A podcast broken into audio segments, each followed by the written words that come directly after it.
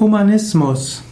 Humanismus bezeichnet man ein Denken und Handeln im Bewusstsein der Würde des Menschen. Humanismus ist auch ein Denken und Handeln zum Wohle der Menschheit. Humanismus bezeichnet auch Menschlichkeit. Historisch gesehen war der Humanismus eine kulturelle Bewegung zur Zeit der Renaissance, also im 14. bis 16. Jahrhundert. Der Humanismus basierte auf dem Studium der antiken Literatur und Kunst und stellte den Mensch in den Mittelpunkt des Denkens und der Kunst.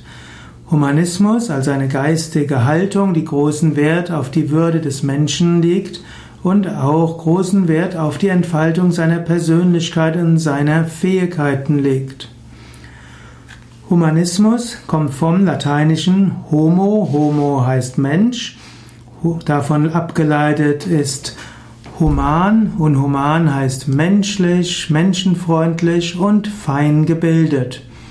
Humanität ist die Menschlichkeit, die menschliche Würde und das menschliche Denken und Handeln. Ähm, es gibt auch Human, den Ausdruck Humanist. Humanist ist ein Kenner des klassischen Altertums, aber auch gleichzeitig jemand, der, der den, Mensch, den Menschen in den Mittelpunkt des Denkens stellt. Das war ein Charakteristikum der Griechen, dass nicht die Götter selbst im Mittelpunkt standen, sondern der Mensch. Es gab zwar auch Götter, aber es wurde vom Menschen ausgedacht. Und so ist der Humanismus auch ein pädagogisches System geworden, das um 1800 entstanden ist.